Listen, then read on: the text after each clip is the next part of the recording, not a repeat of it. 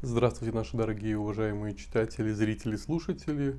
В годовщину 30-летия распада Советского Союза мы говорим с Денисом Викторовичем Драгунским. Денис Викторович, здравствуйте. Здравствуйте, Николай. Денис Викторович, вы в те годы были несколько старше меня, поэтому я к вам и обращаюсь. Будьте любезны, расскажите, как вообще а, люди узнали о том, что началось это самое ГКЧП, путь как это произошло? 19 августа, когда начался путч, был понедельник. В воскресенье вечером, 18 августа, а, была э, радиопередача в Останкино. И в эту радиопередачу, на какую-то политическую тему. В эту радиопередачу пере, э, пригласили вот нашу четверку, которая издавала журнал «Век 20 и мир». Был такой замечательный журнал. Павловский Глеб, Кордонский Симон, Андрей Фадин, к сожалению, ныне покойный, погибший в автокатастрофе уже где-то в конце 90-х. И ваш покорный слуга, я, то есть. То есть вот у нас была такая, ответственный секретарь назывался Павловский, это, кроме того, а вот эта коллегия была Павловский, а Кордонский, Фадин и я. И вот нас позвали туда, и мы что-то говорили о политике совершенно неожиданно в эфир поступил звонок какого-то такого человека немолодого, очевидно, такого, э, что называется, знаете, есть такая очень интересная категория людей, они называют сами себя «мы люди старшего поколения». И он стал говорить, обозвал нас, назвал нас почему-то масонами заговорщиками. И он сказал, я знаю, что вы не зря собрались здесь, масоны и заговорщики. Вы, наверное, хотите подать нам всем какой-то знак. Мы так как-то все, называется, как-то немножко, так сказать, удивились. И только я сказал, да, говорю, конечно, мы заговорщики, мы подаем вам знак. Он говорит, какой? Я говорю, завтра узнаете. Это совершенно было, естественно, случайно, потому что никто ни о чем не знал. И вот на утро, на следующее, я, как говорится, сплю, горе не знаю. Вдруг раздается телефонный звонок. Мне звонит мой знакомый, мой друг Дмитрий Шушарин. И он мне говорит одну фразу. Он мне говорит, Горбачева свергли, власти хунта, в Москве танки, слушай радио. И бросил трубку. Я потянулся слушать радио и слышу, там говорят про ГКЧП, что всем дадут 15 соток, что Михаил Сергеевич не может осуществлять руководство в силу, так сказать, состоянию здоровья временно. Тут звонит Кордонский и говорит, слыхал радио, что такое? Говорит, все, она, говорит, знак, так сказать, исполнен. Вот, мол, такое. Такие вот, мне так было приятно, что мне такие люди звонят. Кордонский, Шарин. Потом позвонил замечательный парень Володя Батшев такой, который... Сейчас он живет в Мюнхене, я надеюсь, что он жив, мы с ним, писатель. Он говорит, ну что, дядя, дождались и мы с тобой интересной жизни. Вот тут я расталкиваю жену, говорю, вот смотри. Говорит, да, говорит она, с ума сойти. Вот. Поехал я в журнал «Век 20 и мир». Смотрю, а действительно танки. Танки идут медленно. Бронетранспортеры. И какие-то у них, у этих танков какой-то растерянный вид, понимаете? Не то, что танки, которые вот должны захватить город, которые знают, куда ехать. Потом какое-то время спустя мне рассказывали, что якобы командиры этих танковых подразделений покупали, останавливались около ларька и покупали карту Москвы, чтобы по ней ориентироваться. Покупали, да, то есть э, за деньги э, не отбирали, хотя это же вроде бы... Отбирали, они могли сказать, нам быстро всем по карте Москвы. Ну, наверное, им было бы, так сказать, стыдно это делать не потому, что не отбирали, а потому что ну, что это такое, что им не дали. А он подходит, говорит, простите, вы там вот такие вот туристы, как турист, понимаете, ну вот. Я приезжаю в журнал «Век 20 и мир», а он тогда находился в Москве, там же, где «Московские новости», только в следующем доме. Это на Пушкинской площади, на самом центре. Прихожу туда, там уже все сидят, Глеб Павловский сидит, Дальше Павловский мне говорит замечательную фразу, которую на всю жизнь запомнил. Он говорит, все говорят, кто, кто-то будет что-то писать, кто-то будет на ксероксе листовки печатать, там, в общем. А ты езжай на дачу и сиди там. Я говорю, а почему это я должен ехать на дачу и там сидеть? Он говорит, ты нам еще пригодишься, когда мы, когда мы будет подпольная работа.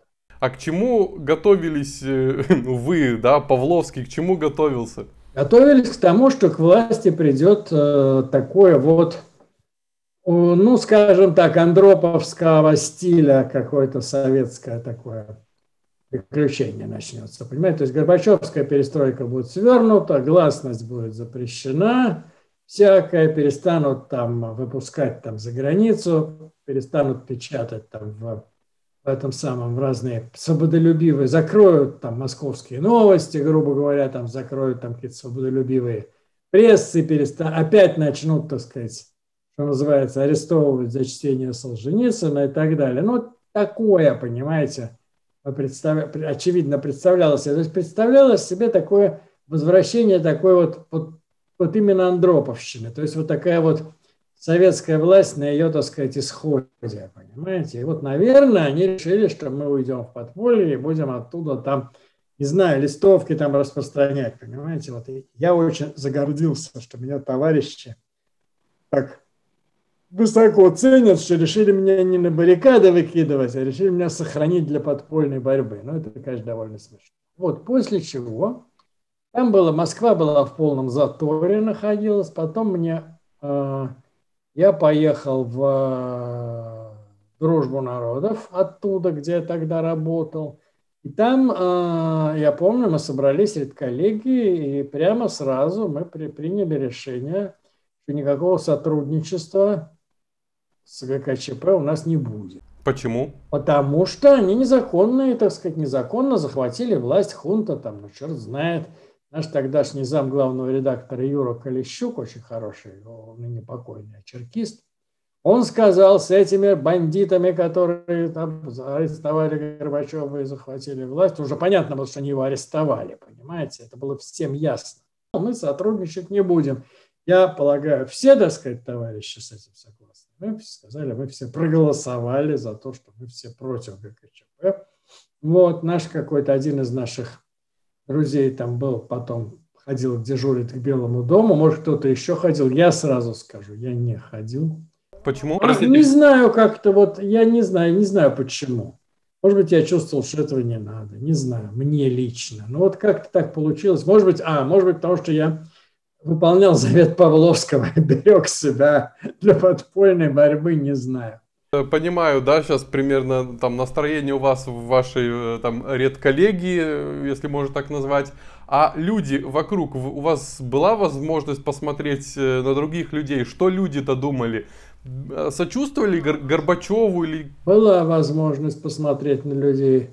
А вы знаете, какие-то люди, наоборот, звонили мне и говорили, они расписывались мне в своем дружелюбии. То есть говорили, что, мол, старик, вот так произошло, но ты знаешь, что в случае чего мы тебя чуть ли не спрячем.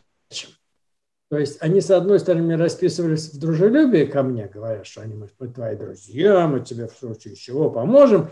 Но в этом был такой подтекст очень милый, ну понятно какой, что типа кончилось ваше время. Кончилось ваше время, теперь мы, так сказать, теперь вот мы опять, советская реставрация наступает. Ну, а ты наш друг, ты хороший парень, мы тебя выручим, мы тебя не отдадим в КГБ, мы тебя спрячем в случае чего, понимаешь? Потому что дружба, она выше всего. Но, так сказать, вот за этими, так сказать, словами чувствовалось вот это вот э, ощущение, что вот такой победы. Я помню, я в этот день очень много, в этот день очень много, несмотря на, так сказать, протесты Павловского, избавившегося на его совет спрятаться, я очень много ходил по Москве. Я, в частности, а, я помню, а, очень смешно было, когда в меня в «Дружбу народов» журнал, так, мобильников-то не было, из автомата позвонила жена и сказала, что она застряла в пробке, в дикой, бесконечной пробке около метро Кропоткинская, не знает вообще, что ей делать на машине. Вот. И я ей сказал, сиди вот, попытайся пробиться к тротуару и, так сказать, вот, Она мне сказала, около какого дома она. И стой, и жди меня. И я приехал очень быстро на этом самом, на метро от Дружбы народов. Она тогда была в, на Поварской улице, то есть я добежал до баррикадной, там пересадка и был на Кропотке быстро. Две пересадки. Вот, короче говоря, и я, тогда Москва была совсем другая. Тогда сейчас в Москве все дворы перегорожены то ли э, какими-то своими домами, э, своими э, двор, дворы все с заборами, какие-то шлагбаумы, какие-то вот эти вот бетонные э, стоят плиты противотанковые, вообще какие-то ежи. А тогда я очень хорошо знал Москву, я смог дворами, ее можете на эту пробку обошли. Практически дворами мы приехали на Белорусский вокзал. Сейчас с трудом помню, как это было, но я помню, что мы вот дворами вышли из этого жуткой, жуткой затычки. Затычка была из того, что, очевидно, танки где-то перекрыли вот, э, вот это вот место, где, где бульварное кольцо, там, где вот бассейн Москва еще тогда был. Понимаете? Вот. Нельзя было никуда деться. На набережную нельзя было. Я не по набережной. В общем, короче говоря, так.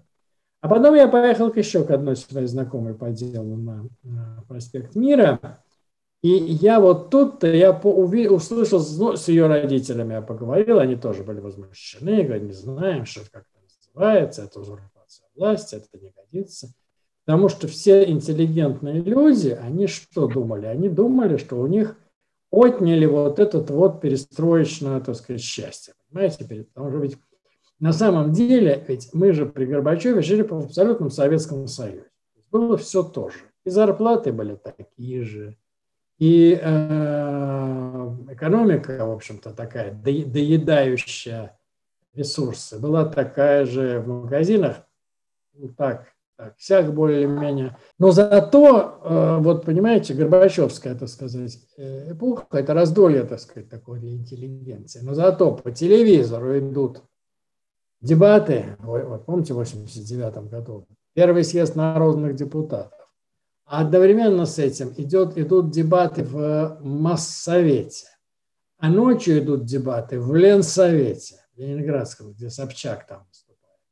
Я, в общем, помню, что были такие-то дни, что люди просто просиживали у телевизора, что называется, с 12 часов, с полудня до полуночи. Понимаете, как нарочно, как будто бы специально эти вот дебаты в Москве и в Ленинграде были сделаны вечером и почти ночью, чтобы все могли это посмотреть. То есть это было такое политическое шоу грандиозное. Плюс к этому издания всякие «Новый мир», «Дружба народов», там «Знамя», мемуары того, мемуары сего, Сахаров, там кто-то еще там выступает с мемуарами, кто-то на романы печатаются, Анатолий Рыбаков, он был немножко раньше, ну не знаю, если продолжение детей Рыбаков.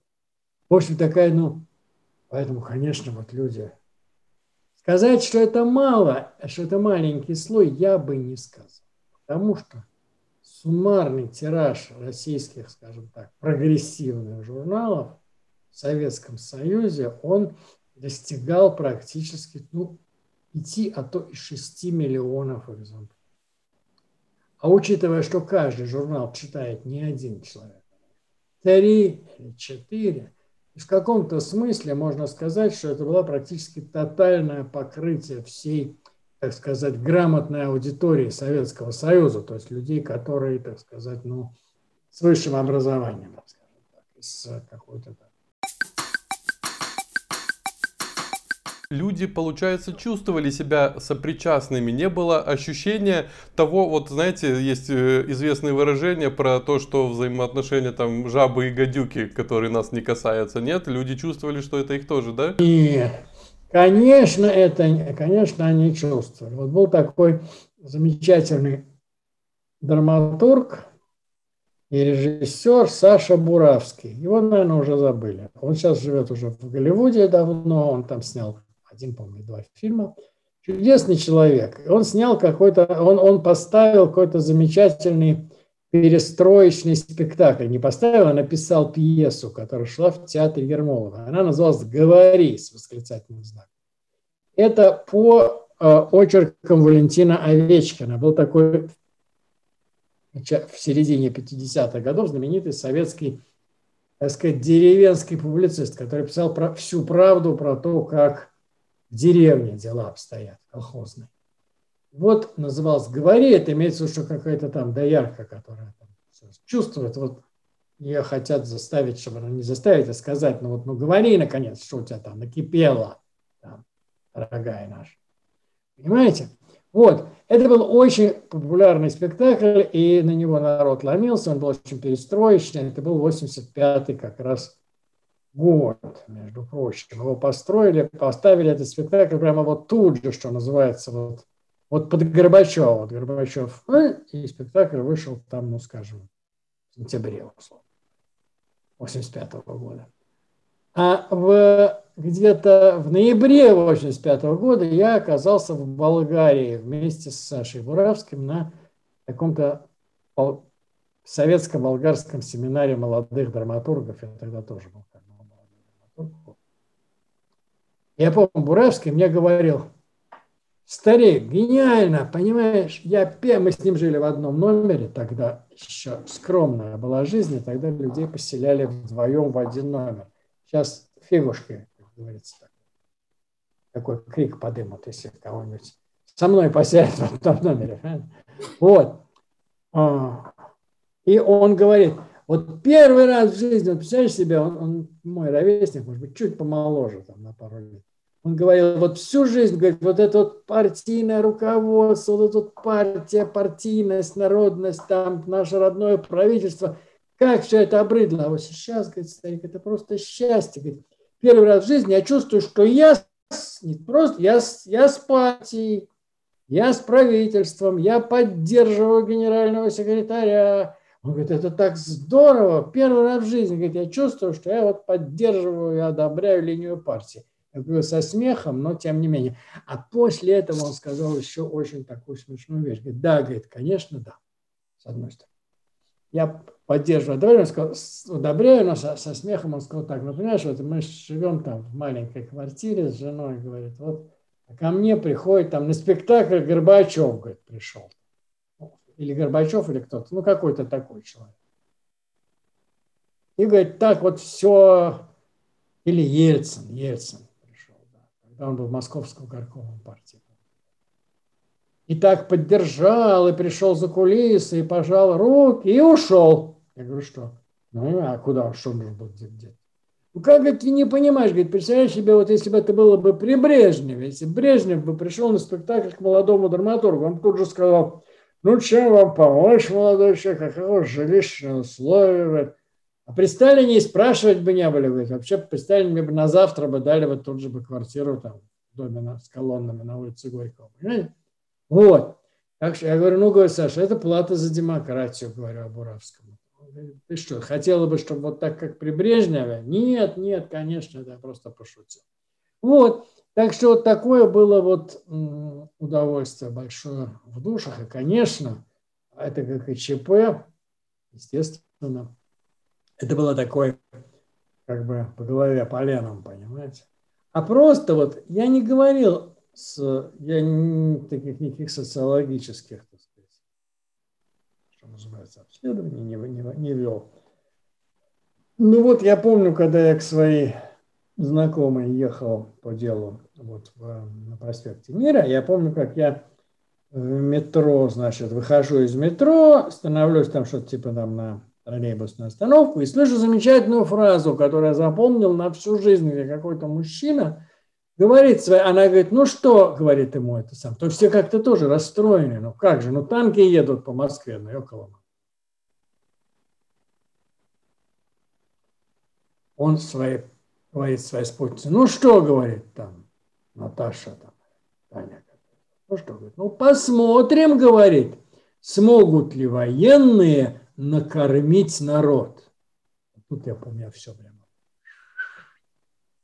Понимаете, то есть получается, что эти люди видят задачу власти в том, что накормить народ. Народ выглядит как вот такой, знаете, кто-то на лавках сидит, значит, с мисками и ждет, покуда их добрый добрый кто-то накормит. И это ужасно Те люди, которые пришли к власти, которые сидели в президиуме в этом легендарном с трясущимися руками, э эти люди были тогда известны, как-то популярны? Они были популярны отрицательно.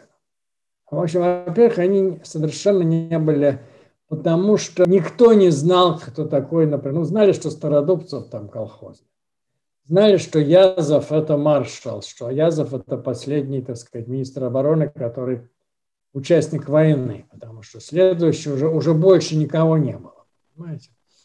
Знали, но никто не знал Бакланова, там он как был там секретарь ЦК по вооружению. Но кто, кто его, его никто вообще фамилии не знал.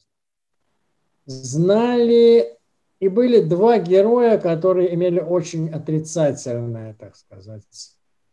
Это прежде всего, это был Павлов – Потому что Павлов это и был тот человек, на которого потом почему-то это свалили на Гайдара. Павловская реформа. И люди оказались просто без, копей, без копейки, что называется, просто вот, вот, вот.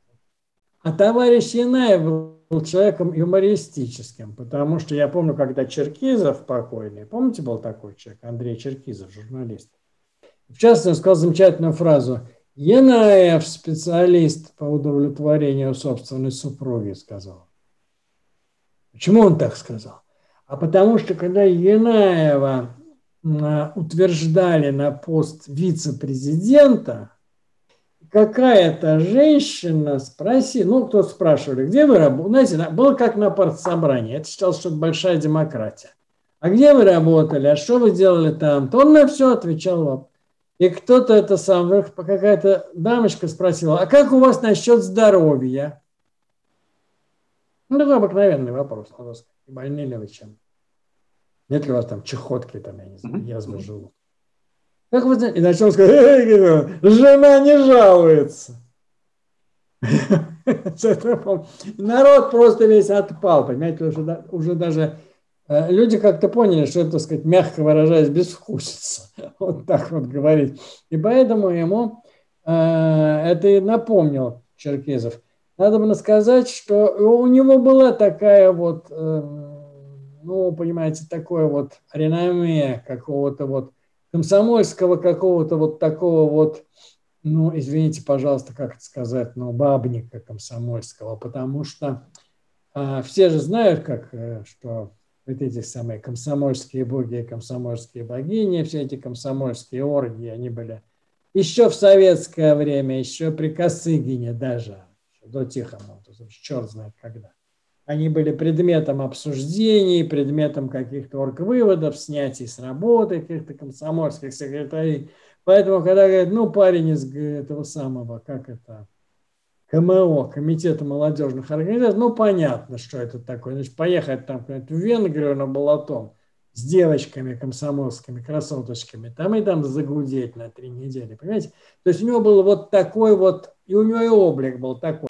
На лице человека отпечатывается то, что он сделал. А Янаев ведь он же ничего, так сказать, как говорится, не сделал. Поэтому, если бы он, будучи даже вице-президентом при Горбачеве, и даже будучи он, так сказать, каким-нибудь бабником из э, Комитета молодежных организаций, он бы чем-то бы себя бы прославил, то его бы, соответственно, бы за это бы и полюбили. А так на нем, на нем, насколько я помню, ничего другого и не осталось. Вот. Ну и Павлов, конечно, которого его тоже люди ужасно не любили за эту реформу. Из-за, опять же, понимаете, я понимаю, что нынешняя политкорректность, фэтшейминг и так далее, говорили закрома Родины. Мы теперь знаем, где эти закрома Родины. Ну, вот такая вот история была. И поэтому, конечно, и, конечно, это ГКЧП повело себя... Вообще, конечно, это все загадочная история.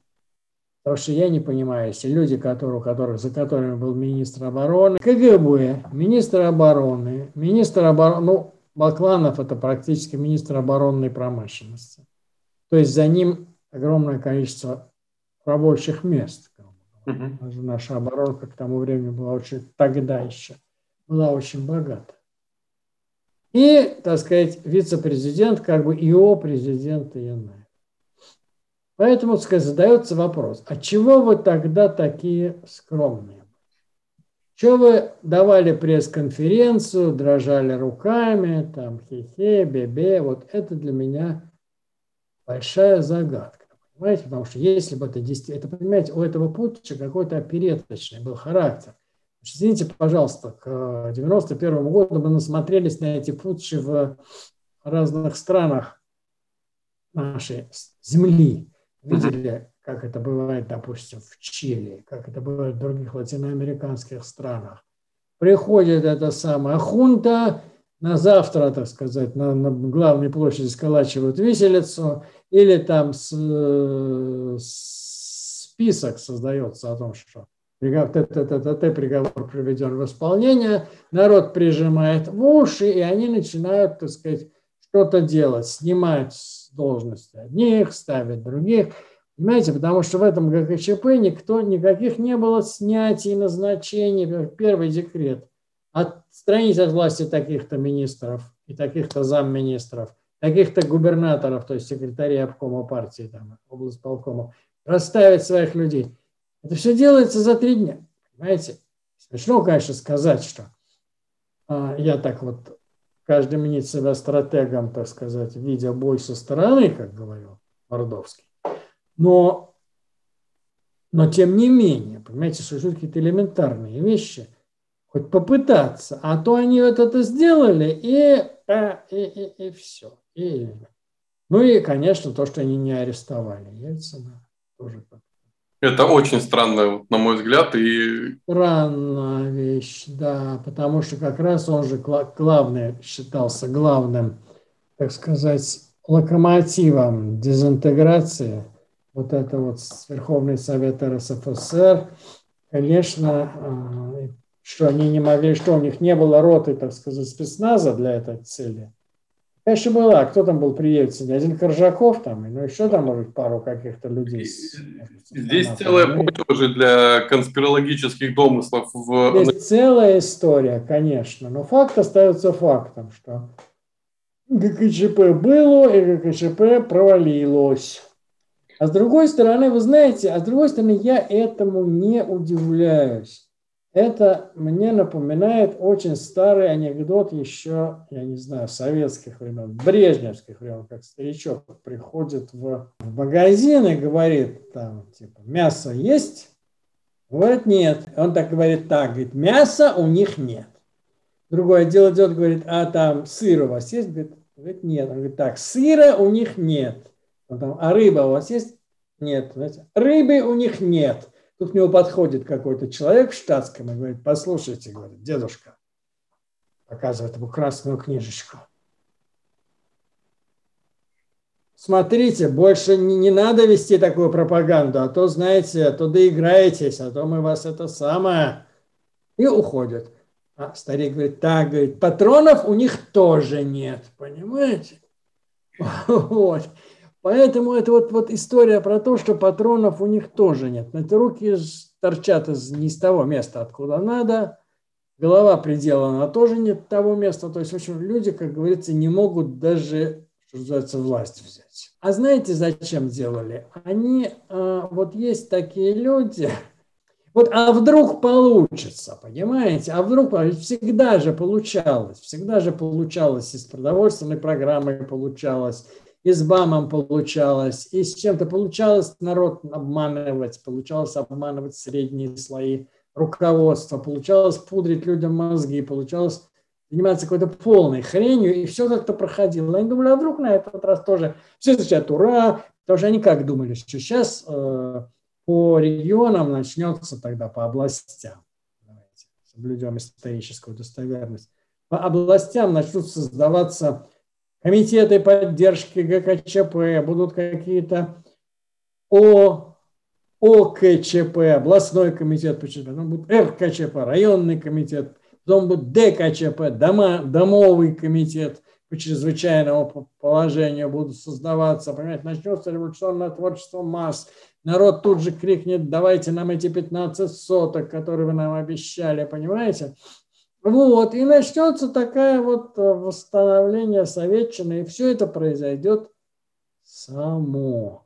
Потому что, наверное, эти люди очень учили историю СССР, они ее учили по, по советским учебникам. Вот там была такая эпоха, это триумфальное шествие советской власти.